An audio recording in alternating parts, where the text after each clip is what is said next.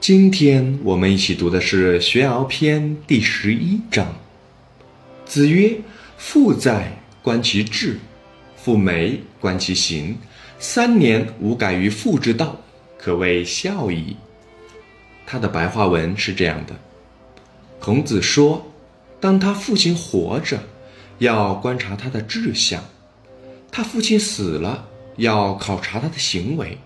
如果能做到长期坚守他父亲的合理行为，就可以称得上孝了。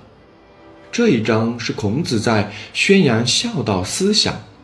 孝是中华民族的传统美德，是传统文化的重要内涵，也是孔子极力倡导的价值观念。父在，观其志。在孔子时代。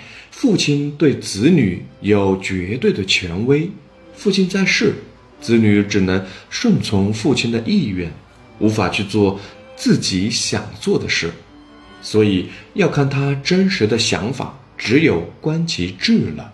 父没观其行，父亲去世了，不再有人掌控子女的思想行为，可以按自己的意愿行事了。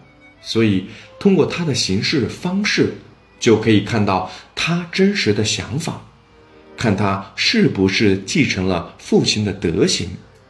孔子在这里看的至于行，注重其是否与其父亲的思想吻合，而且要求三年无改于父之道，并把这作为孝的标准。在古代，道是用来表述正面的事物。这里所说的道，应该是指父亲的美德正道。这样三年无改于父之道，可谓孝矣。完整的意思是长期坚守父亲的正确思想和做法，继承父亲的美德，这才是真正的孝啊。孔子讲这句话，强调的重点在于无改于道，强调子女对父辈。后代对祖先的美德、传统、精神的传承，子女对父母尽孝，很重要的一个方面是给父母增光添彩、光耀门楣，而不是重复父母走过的路。三年无改于父之道，并不是原封不动的继承，没有发展。而是要不断赋予新的内涵，不断增添新的美德、新的精神、新的活力。如果每一代人都能继承父辈的美德，努力为他们争光，就与《学而篇》第九章讨论过的慎终追远联系起来了。可以看出，二者思想上是密切相关、一脉相承的。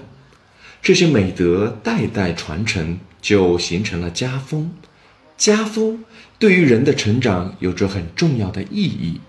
古人说：“积善之家必有余庆，积不善之家必有余殃。”称赞人世守家风，那不光是称赞其本人，也羡慕其家族兴盛；指责人有损家风，同样不是批评其本人，也连带批评了其整个家庭。今天，我们的家庭结构发生了变化，由大家族变成了三口之家、二人世界。家虽然小了，但家风建设的重要性并没有降低。家风好，就能家道兴盛、和顺美满；家风差，难免殃及子孙、贻害社会。我们从小在父母的教育影响下成长。